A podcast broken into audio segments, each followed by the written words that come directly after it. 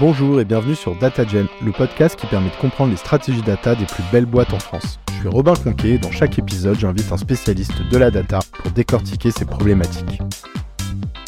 La data, on pouvait le voir un peu comme un produit technique. On mettait ça à disposition d'équipes business. La gouvernance, ce n'était que, entre guillemets, tous les éléments qui allaient permettre de faire en sorte que ce produit soit livré dans des bonnes conditions. Il y avait vraiment cinq axes par rapport à notre besoin qui était faire en sorte que nos équipes business s'appuient plus sur la data. Le premier, c'était d'avoir connaissance de ce qui existe. Le deuxième, euh, c'était d'avoir euh, une donnée euh, qui était de bonne qualité. Troisième élément, c'est la capacité à aller exploiter le gisement de data. La quatrième, si on repart sur le côté RGPD, c'est de pas donner n'importe quel accès à n'importe qui. Le dernier élément, c'est de savoir qui est responsable de quelles données et comment elles transitent. Il y a tout simplement euh, l'IT un jour qui est, venu me voir cet été en disant euh, Moi, ça fait plusieurs fois qu'on me demande qui est honneur de ça, comment ça se passe. donc, c'était vraiment important d'aller définir qui était honneur de la data. Merci à notre partenaire du jour qui permet au podcast de rester gratuit. Jeudi 7 décembre aura lieu la matinale Data et IA organisée par Business et Décision, le cabinet de conseil et services spécialisés sur la data et l'IA du groupe Orange Business. Cette année, l'événement se concentre sur les IA génératives des Chief Data and AI Officers et des experts de business et décision, Microsoft, Dataiku, Snowflake et plein d'autres partageront des retours d'expérience, des démonstrations et des bonnes pratiques. Quels sont les cas d'usage clés? Quelle technologie utiliser? Quelle gouvernance mettre en place? Comment acculturer ses collaborateurs? Bref, c'est le rendez-vous de cette fin d'année sur la data et l'IA. Alors rendez-vous le 7 décembre au pavillon Dauphine pour répondre à toutes ces questions lors d'un petit déjeuner, d'atelier et d'un cocktail déjeunatoire. Je vous mets le lien pour vous inscrire en description. Aujourd'hui, je reçois Marie qui est Head of Data chez Cybelle Angel, la scale-up qui aide les entreprises à se protéger contre les risques de cybersécurité. Et aujourd'hui, elle va nous parler de son plus gros challenge de ces dernières années, à savoir comment mettre en place une data gouvernance. Hello Marie, ça va? Bonjour, ça va et toi? Super, bah écoute, je suis ravi de te recevoir. Est-ce que tu peux nous en dire un peu plus sur Cybelle Angel pour commencer, s'il te plaît? Déjà, Cybelle Angel, c'est euh, une startup, euh, tu l'as dit, dans la cybersécurité. Et notre job, ça va être de protéger les clients en allant chercher tous les risques qui échappent à leur équipe IT. Donc tout ce qui va être en dehors du périmètre IT, donc euh, bah, tout Internet, en gros. ça fait un volume euh, assez conséquent. Et euh, c'est pour ça que y a ce besoin de cette équipe machine learning notamment que je représente via le poste de head of data on va aller scanner tout le deep web, dark web, tous les outils où dès qu'on peut avoir des failles. Et le but, ça va être de prévenir les clients le plus rapidement possible pour qu'ils puissent intervenir et éviter que ça mène à une cyberattaque et que ce soit exploité par d'autres personnes qui le trouvent comme nous, mais avec de moins bonnes intentions. Ok, donc par exemple, c'est quoi? C'est typiquement des, données euh, sensibles qui se retrouvent sur le dark web sans que l'entreprise euh, ne le sache et qui sont en vente sur le dark web avec un fichier client. Je, dis un exemple tout bête. et ça, vous allez vous en rendre compte et prévenir le client pour euh, après voilà mettre en place des actions pour résoudre le problème ou, se préparer à aussi un problème médiatique ou des choses comme ça. Exactement. Ok, super intéressant. Et vous êtes combien, grosso modo? Je sais pas si tu as quelque chose business à partager. On est 150 et notre dernière levée, elle date de début 2020 et on avait levé 33 millions. Ok. Comment tu t'es retrouvé, toi, Head of Data chez Cybelle Angel J'ai commencé euh, chez Cybelle Angel en tant que data scientist. J'étais arrivée là-bas parce que je voulais vraiment travailler dans une équipe. Avant, j'étais toute seule. C'est super bien pour apprendre, mais il y a un moment, bon, on se dit, euh, on aimerait bien avoir un peu de, challenge. Et euh, c'est un apprentissage, l'apprentissage d'autonomie, on apprend certaines choses. Et après, c'est bien d'aller les confronter euh, à une équipe qui avait également accès à plus de data. Donc, c'est ça qui m'a beaucoup intéressé. On a vraiment un pôle euh, de data là-dessus. Beaucoup de chance pour les data scientists, nos data analysts et data engineers. La provenance de la data, c'est pas un problème, le volume. Au fur et à mesure, euh, j'ai pris de la place dans l'équipe en travaillant sur les process, la gestion de projet, etc. Donc, j'ai d'abord pris le lead de toute l'équipe data science et depuis le mois d'avril, tout le pôle data en entier donc euh, data science, analyse et engineer. Excellent. Et du coup, un de tes challenges principaux, je l'évoquais en introduction, ça a été euh, dans le cadre bah, de ce nouveau mandat un peu de mm. Head of Data, euh, de mettre en place une data gouvernance. Tu peux nous expliquer un peu le contexte sur le challenge, comment il a émergé peut-être? Quand j'ai pris le poste Head of Data, déjà ça a été une question sur quelle est l'organisation data chez Cybelle. Est-ce qu'on avait besoin de séparer en plusieurs pôles ou est-ce qu'on gardait toutes les data ensemble? Moi, j'ai beaucoup milité pour qu'on garde tout le monde ensemble parce que je pense que c'est des compétences techniques qui sont proches, il y a des choses à s'apprendre. Et en plus, on a un seul data engineer, une seule data analyst. Donc, ils ont besoin d'être euh, proches entre eux et avec les data scientists pour vraiment toujours avoir un côté équipe qui peut apprendre ensemble et qui a un socle technique qui est quand même proche avec euh, des défis qui sont proches et un, bah, leur euh, matière première qui est exactement la même pour le coup. C'est la data du data warehouse. Et quand j'ai pris ce poste, on m'a dit plusieurs choses. Il faut faire ceci, ceci, cela. La data gouvernance, ça faisait partie d'un des éléments. Et il y avait une liste de quatre éléments. Et la data gouvernance, je me suis dit dans ma tête, OK, c'est le dernier. J'attaquerai ça plus tard pour tout raconter. je me suis dit, franchement, c'est un mot qu'ils ont entendu dans un podcast ou un meet-up. Ils se sont dit, c'est stylé, il faut faire ça. Mais pour moi, c'est vraiment quelque chose qui était légitime et intéressant dans un grand groupe. Et quand on était 150 euh, personnes dans une entreprise, ça n'avait pas de sens. Je me suis dit, OK, bon, je verrai ça plus tard. Deux mois plus tard, avec euh, mon point mensuel avec le CTO, il m'a dit, bon, euh, t'en es où de la data gouvernance? Parce que moi, je voulais que ça avance. Je ah, bon, bah, je vais peut-être m'y mettre euh, pour de vrai. C'est le moment où j'ai commencé à regarder un petit peu ce qu'il y avait dans, ce terme euh, parapluie qui était, euh, bah, en fait, que je connaissais même pas vraiment.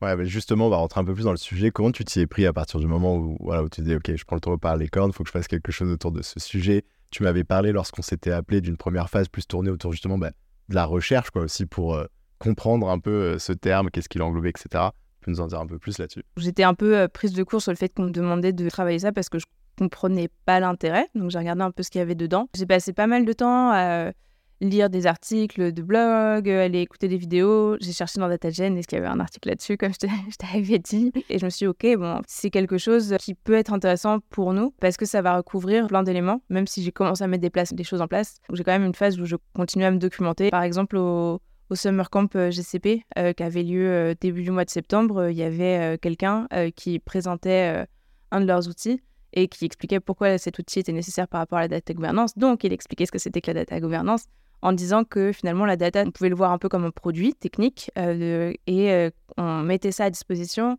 d'équipes business, d'équipes qui, euh, qui avaient moins cette appétence, en tout cas, de compréhension technique. Et la gouvernance, ce n'était que, entre guillemets, tous les éléments qui allaient permettre de faire en sorte que ce produit soit livré dans des bonnes conditions. Donc, on peut penser à des éléments comme euh, le RGPD, puisque c'est euh, quand on livre un produit, on s'assure qu'il respecte les normes légales. je ne livrerai pas une voiture sans mettre de ceinture, par exemple. Ça, ça va faire partie de la, data gouvernance. Et d'autres éléments comme s'assurer qu'il y ait une bonne compréhension, comment les utilisateurs peuvent s'assurer qu'il y ait une bonne qualité sur une machine numérique classique, on va dire que y a, si je reprends l'exemple de la voiture, il y a le tableau de bord qui va dire petit bouton rouge, il n'y a pas assez d'huile. Ça, ce serait aussi quelque chose qui ferait partie de la data gouvernance si mon produit, c'était pas la voiture, mais la data. Ok. Et du coup, la step suivante, je suppose, bah, une fois que tu as commencé à te faire une conviction sur bah, l'exhaustivité de ce sujet, enfin voilà, le, périmètre qu'il recouvre, c'était sûrement de, bah, de, poser un peu cette vision pour ensuite en faire un, plan d'action. Tu peux nous dire justement, peut-être nous, synthétiser un petit peu euh, comment tu as articulé ça quoi? Je sais pas si tu as identifié, et ça reprend sûrement les, exemples que tu viens d'évoquer, mais quelques piliers euh, qui te permettent de schématiser et aussi de communiquer, je pense, au sein de la, boîte. En lisant euh, toutes ces ressources-là, j'ai compris aussi que ça allait être un travail au long cours, que c'est pas quelque chose qu'on allait pouvoir faire immédiatement et j'allais pas pouvoir lui dire à mon CTO, t'inquiète pas, en décembre, c'est bon, c'est fini. Pour moi, il y avait vraiment cinq axes par rapport à notre besoin qui était faire en sorte que nos équipes business s'appuyer plus sur la data. Le premier, c'était d'avoir connaissance de ce qui existe, euh, tout simplement. Enfin, il y a des fois, ils savent même pas. Bon, j'espère qu'ils savent tous maintenant qu'on a un data warehouse, mais ils savent pas forcément ce qu'il y a dedans. Et, euh, et, effectivement, on a branché la majorité de nos outils, mais pas de façon euh, si exhaustive que ça encore. Il nous manque quelques-uns à droite à gauche. Donc, savoir ce qu'on a pour qu'ils puissent savoir s'ils peuvent s'appuyer dessus ou pas. Le deuxième, euh, c'était d'avoir euh, une donnée euh, qui était de bonne qualité. C'est quelque chose qu'on a l'habitude d'entendre dans un pôle engineering, mais qu'on a peut-être moins l'habitude d'aller entendre à l'extérieur. Si je donne un exemple un, peu, un peu bête, ça va être l'industrie de nos clients. des fois, c'est pas une liste déroulante qui est limitée à 10 éléments, c'est rentré à la main. Et donc, on peut avoir des choses qui sont un peu n'importe quoi. Enfin, c'est-à-dire extrêmement avec un niveau de précision qui n'est pas du tout le même. Et donc après, pour aller exploiter ça, euh, bah, bonne chance. Potentiellement, il y a aéronautique deux fois, mais il y a un endroit, c'est avec un accent et l'autre pas avec accent. Donc euh, voilà, c'est ça que j'entends par euh, l'aspect qualité. le troisième élément, c'est la capacité à aller exploiter le gisement de data.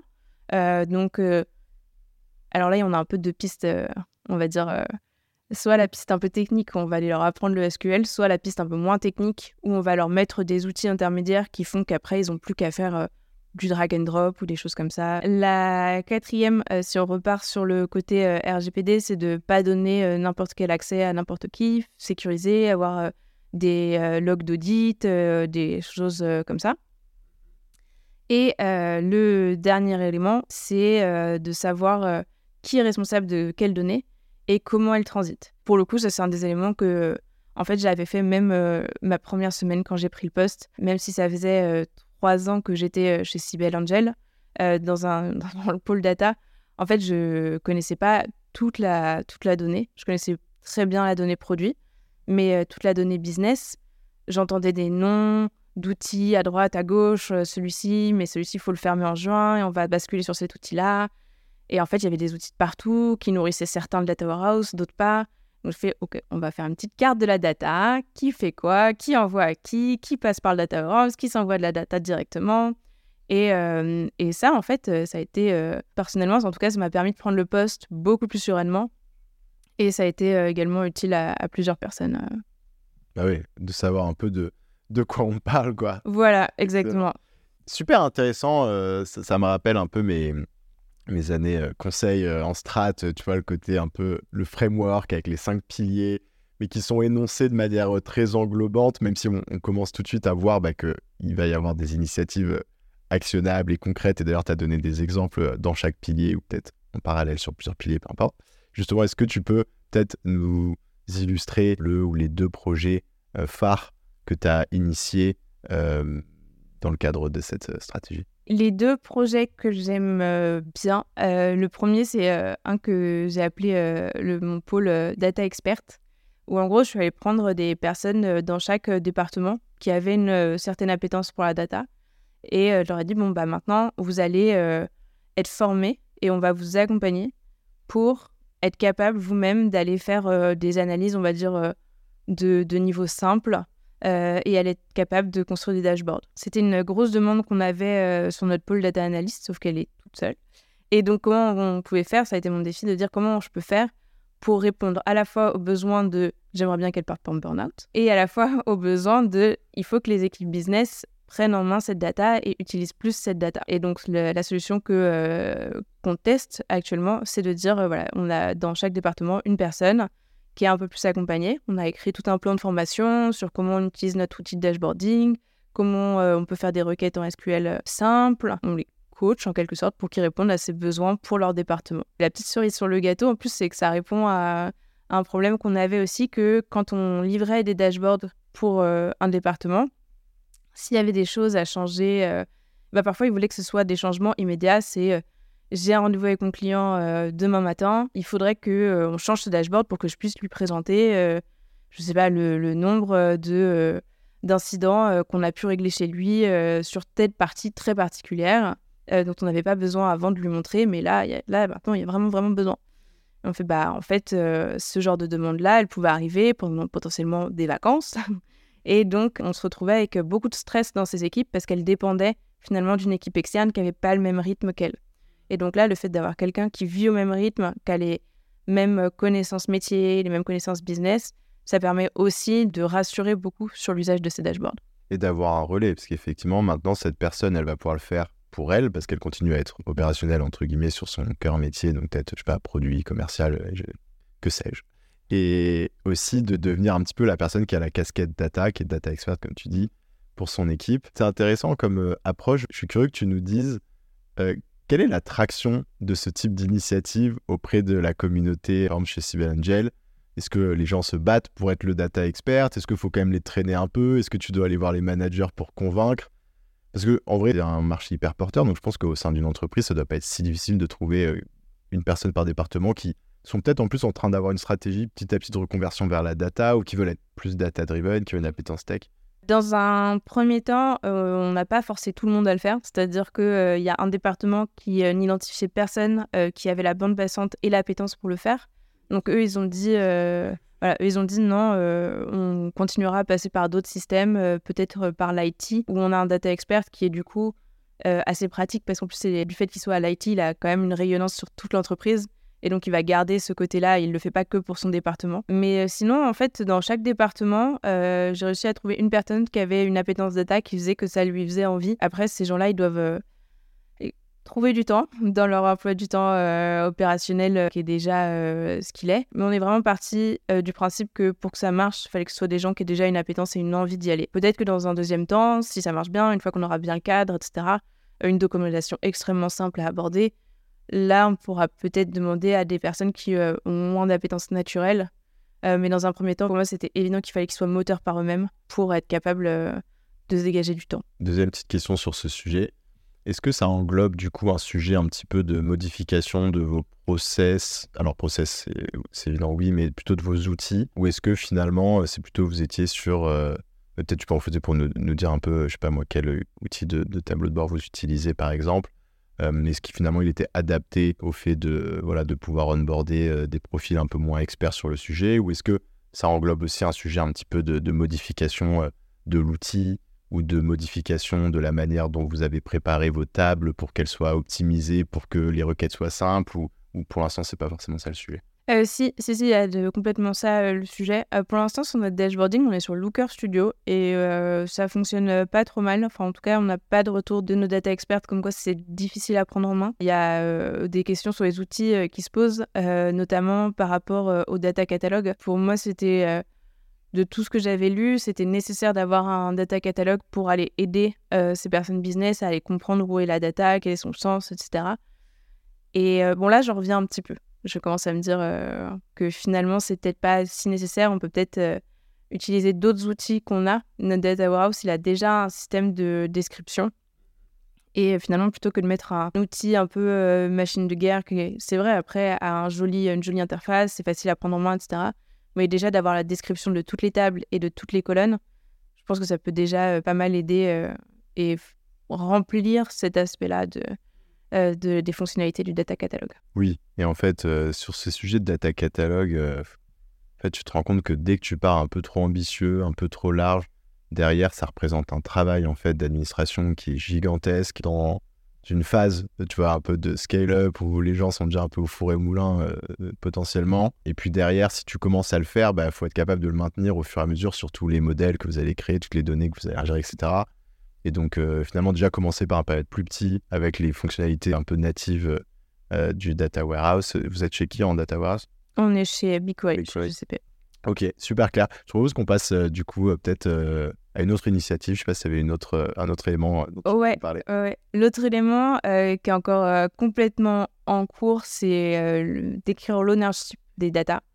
C'est quelque chose, je pensais pas le prioriser si vite, mais en fait, il y a tout simplement l'IT un jour qui est, venu me voir cet été en disant Moi, ça fait plusieurs fois qu'on me demande qui est honneur de ça, comment ça se passe, et nous-mêmes, on a eu ces discussions-là parfois un peu conflictuel avec d'autres équipes. Euh, non, c'est toi, non, c'est moi.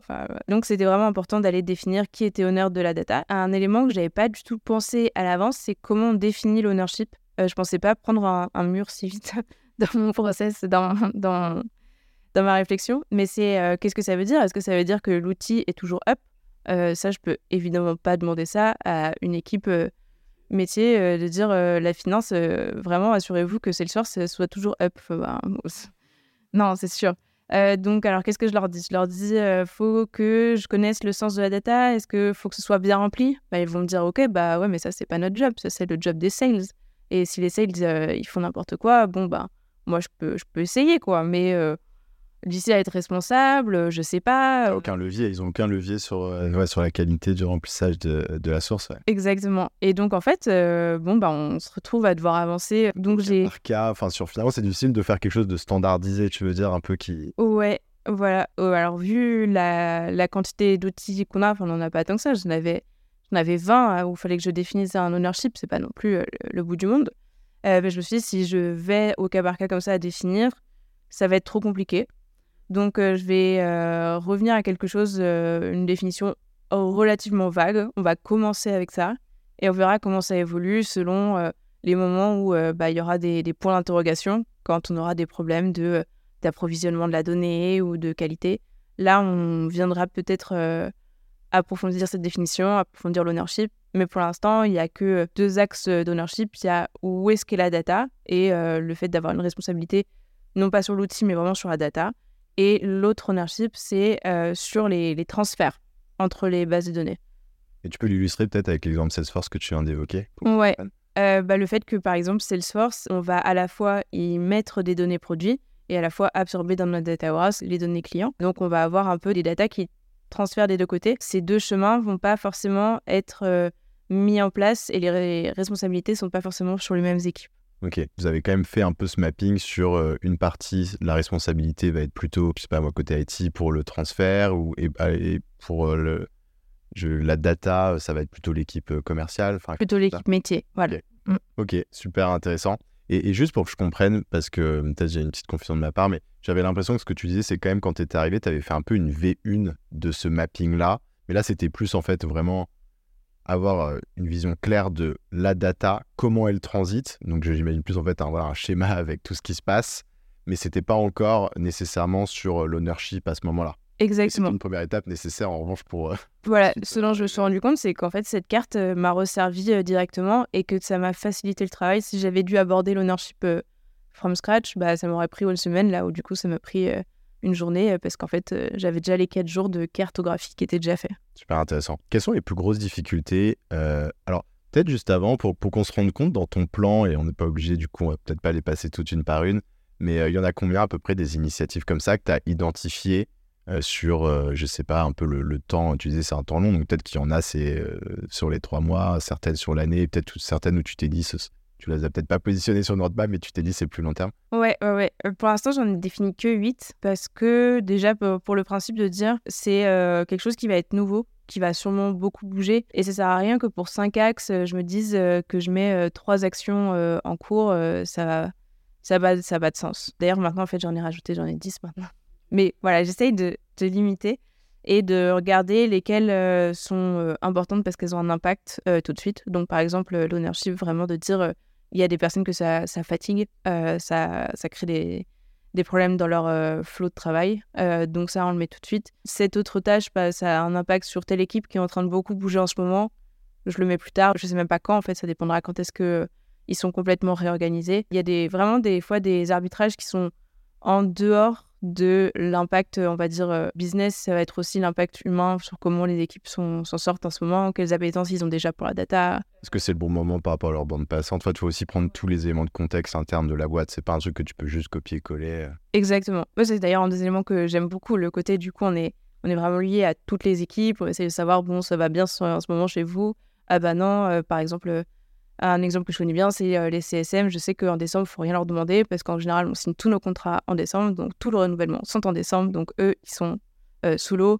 Euh, en décembre, je les oublie, je les laisse tranquilles. Et dès qu'ils me demandent de l'aide, je vais les aider. Mais, mais voilà, c'est plutôt dans ce sens-là. Et par contre, en janvier, je leur demanderai de l'aide. Quelles ont été les plus grosses difficultés que tu as rencontrées un peu justement dans la mise en place de cette vision? Ça va être vraiment de, se, de comprendre la nécessité. Et après, il va vraiment y avoir la définition. Et le fait, c'est quelque chose que j'ai pas encore énormément commencé, mais le fait d'embarquer tout le monde sur le fait qu'ils aient connaissance qu'il y a une data gouvernance et qu'il y a des choses auxquelles il faut faire attention. Donc, si je reprends mon exemple de Salesforce, de dire, bon, bah voilà, là, il y a des règles, on ne met pas l'industrie on l'écrit par exemple forcément en majuscule, on l'écrit forcément en anglais et on choisit dans cette liste de 10, euh, éléments déroulants. Ça va être euh, une, une, autre étape que, que j'anticipe comme étant euh, assez, assez difficile parce qu'il va falloir beaucoup se répéter. pour assurer l'adoption des différentes règles ou des différents process que vous mettez en place. Exactement. Et je trouve ça intéressant parce que tu vois, tel que tu l'évoques, je vois directement la pertinence tu vois, de cette stratégie parce que tu parles de sujets qui sont hyper importants dans la data, que ce soit l'ownership, euh, la qualité de la donnée, etc., euh, etc. Et finalement, qu'est-ce que tu as trouvé particulièrement utile dans ce process de mettre en place euh, ce plan sous un chapeau commun qui s'appelle data governance, dans le sens où dans tous les cas, ces sujets, tu aurais fini par les tacler d'une manière ou d'une autre. Je je sais pas si tu vois ce que je veux dire, parce qu'il y a un peu ce côté dans la data, j'ai l'impression qu'on utilise plein de termes différents parfois pour appeler un peu les mêmes choses. J'ai l'impression que parfois, par exemple, pour appeler le fait de rendre les équipes plus autonomes, euh, tu as des boîtes qui vont parler de data mesh, tu en as qui vont parler de self-service, on peut parler de data gouvernance aussi. En fait, on peut parler de beaucoup de sujets. et qu'à la fin, les fondamentaux, quand même, en tant que head of data, je pense que tu les avais. Tu vois, la data quality, les problèmes auraient été émergés et tu aurais taclé. Ouais, ouais, ouais. Donc, euh, pourquoi les, mettre sous le même chapeau? Euh, Je pense que le plus utile, c'est que je les adresse plus vite et de façon plus cohérente. Notamment, en fait, si je repars sur mes 5 axes et euh, les 8-10 actions que j'ai mis en face, ça a fait que je me suis rendu compte qu'il y avait des actions qui étaient transverses et qui réglaient plusieurs problèmes d'un coup. Et ça permet de les prioriser avant. Ça permet également bah, de leur donner une coloration euh, différente et pas de leur donner une coloration qui est uniquement sur un axe, mais d'aller vraiment appuyer sur euh, tout leur intérêt et tous leurs avantages. Euh, ça facilite l'adoption, ça facilite la mise en place et ça fait aussi que si. Alors, j'ai pas d'exemple comme ça qui, vient, qui me vient en tête, mais j'imagine que peut-être que si j'avais mis une action en place en pensant à un seul problème, je l'aurais pas tout à fait mis en place de, la même façon. Et du coup, quand j'aurais abordé l'autre problème, j'aurais dû bouger la première action et donc, ça fait quelque chose qui n'est est pas très cohérent, qui est lent, qui change trop. déjà, là, je pense qu'on va, avec tous les retours qu'on va avoir, on va peut-être itérer, changer pas mal. Il faut pas que ça crée de fatigue. Et donc, si en plus de mes itérations, je me rends compte qu'à côté, sur mon itération, sur mon plan d'à côté, je me gêne moi-même. Euh, ah, mais c'est sur chaque pilier, tu commences à le lancer sans avoir fait attention aux dépendances avec les cinq autres piliers. Ce que tu aurais peut-être fait si tu avais traité chaque pilier vraiment indépendamment l'un de l'autre, euh, c'est beaucoup moins efficace. On voit tout de suite. Et hum, quelles sont les prochaines étapes pour euh, l'équipe euh, data chez Stibel Angel?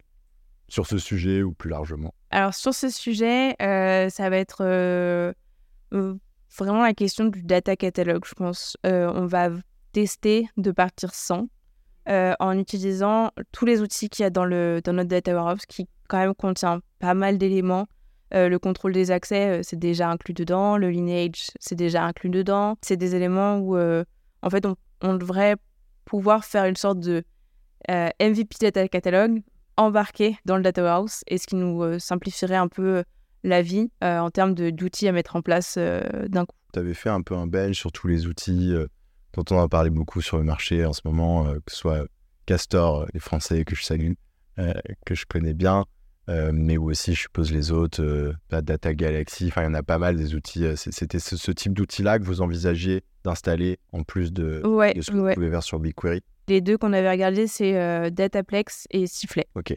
Ah oui, donc Sifflet aussi, vous le positionnez en Data Catalog. C'est vrai que comme il, il, insiste plus sur l'axe fiabilité des données, je le positionnais un, un peu, je crois que se marquait comme une petite d'observabilité. Complètement. bon, après, parfois, il y a des. Mais en fait, dans la présentation qu'ils nous ont faite, c'était, euh, ça incluait aussi le, la partie data J'ai l'impression qu'ils essaient tous de d'élargir la couverture euh, fonctionnelle de toute façon. Mais ok, super intéressant.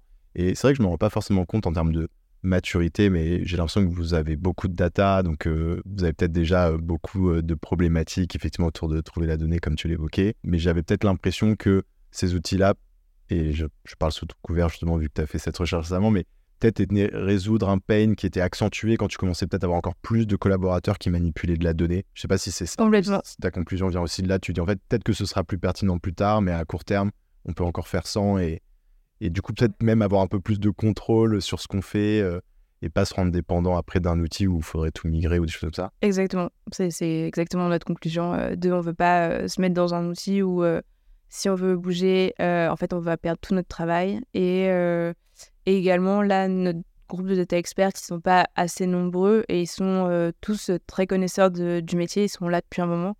Donc, euh, ils n'ont pas besoin d'une méga couche d'aide. Euh, ils sont relativement, relativement à l'aise avec les termes techniques. Super intéressant. Écoute, Marie, on arrive sur les dernières questions. Est-ce que tu as une recommandation de contenu à partager à nos auditeurs? J'ai pas mal réfléchi parce qu'il il y a déjà plein de choses qui ont été euh, dites. Euh, il y avait Bon Pote il y a quelques temps euh, que j'aime bien aussi. Pour sortir aussi un peu de, de la data, plus repasser sur la partie management de mon rôle, j'ai pensé à la newsletter de Ludovic Giraudon. C'est une fois par semaine. et ce que j'aime bien, c'est que c'est très court et c'est très concret. C'est des problématiques de d'autres managers et il vient donner un conseil. ça peut être sur le côté mes équipes sont pas curieuses, comment je fais euh, Donc il dit bon bah peut-être que vous pourriez leur demander, euh, les forcer à dire une fois par mois, faut que tu poses une question sur pourquoi on fait ça. J'avais quand même aussi une petite déception parce que la newsletter de cette semaine c'était sur euh, comment prendre des bonnes décisions. Il n'a pas parlé de data driven. Mon petit cœur data, un peu triste. Excellent, bah, je mettrai ça dans la description. Qu'est-ce que tu aimes dans la data? Ce que j'aime dans la data, il y a deux choses. Il y a l'aspect technique. J'adore l'aspect maths qu'on va retrouver euh, dedans et l'impact. Enfin, le, dans les maths, c'est le côté. euh, c'est incroyable que ça marche en fait. Je trouve ça toujours dingue. Non, mais je sais pas, j'ai l'impression que ça paraît tellement naturel maintenant pour tout le monde, mais que, que les LLM ils fassent ce qu'ils font juste parce que ils ont appris des probas, c'est quand même incroyable. Ouais, c'est du délire. Et ça, c'est le premier élément. Et le deuxième, c'est le fait qu'on puisse l'appliquer partout. J'adore euh, ce côté de me dire, bah, j'ai travaillé dans l'éducation, là, je travaille dans la cybersécurité. Je me dis que peut-être un jour dans ma vie, je travaillerai dans le médical ou euh, dans euh, je sais pas quoi d'autre. euh. et ça, je trouve ça, super chouette d'aller pouvoir aider sur euh, plein, plein d'aspects de notre société Qu'est-ce qui t'a le plus fait progresser? C'est de savoir lire des logs d'erreurs. Quand j'ai commencé à travailler, euh, du coup, j'étais la seule data scientist et euh, j'avais la charge d'une API un petit peu en autonomie. Et en école d'ingénieur, euh, faut pas se mentir, on n'apprend pas à coder. Donc, j'étais là un peu en disant, bon, bah, je vais écrire des trucs et ça marche pas et je sais pas pourquoi ça marche pas. J'étais un peu comme une poule devant un couteau, genre, bon, bah, c'est bien. Euh, et au début, je demandais tout le temps de l'aide à la personne, euh, à- au software engineer qui était là. Mais au bout d'un moment, euh, j'avais l'impression qu'il en avait marre. Moi, je n'osais même plus. C'était mon premier job. Bon, à un moment, on n'ose pas poser autant de questions. Et de savoir lire des logs d'erreur, comprendre que le message, c'est pas juste un message méchant pour dire bah non, t'as pas réussi, euh, mais que ça peut vraiment apporter de l'information. Bah ça, ça, ça m'a débloqué pas mal de choses. Et enfin, quel est le meilleur conseil qu'on t'ait donné? J'ai repensé à un conseil que mon père m'a donné quand j'étais en- entre la cinquième et la quatrième. J'ai appris le latin euh, dans l'été avec lui parce que j'avais pas fait le latin en cinquième, mais par contre j'allais commencer en quatrième, donc il fallait que je rattrape. Et on avait acheté un livre euh, de, classe comme ça, on avait fait le livre ensemble. Et à la fin, il m'avait dit bon bah ce livre-là, euh, si tu le maîtrises à fond, bah t'as rien besoin d'apprendre d'autre, tu pourras tirer au bac avec ça sans problème sur le latin. Et je trouve que ça se. En fait, c'est ce que je voyais sur le, data catalogue. En l'écrivant, ça va faire penser à ça. Sur le fait de dire, bah, avant d'aller chercher un nouvel outil, je peux peut-être aller exploiter tout l'outil que j'ai et ça va me suffire. Et euh, ça peut être pareil aussi dans le management. euh, je peux aller apprendre la communication non violente, je peux aller apprendre euh, processcom, etc. Mais il faut peut-être déjà que euh, je dise euh, bonjour à mes équipes le matin. Ouais, et de s'y tenir. Marie, ben, on arrive sur la fin de cet euh, échange. Merci beaucoup d'être venue nous partager euh, ton expérience, Bah, merci à toi. nous éclairer sur la mise en place d'une euh, data gouvernance euh, pragmatique dans un milieu scale-up. Et euh, je te dis à bientôt. Merci. Au revoir.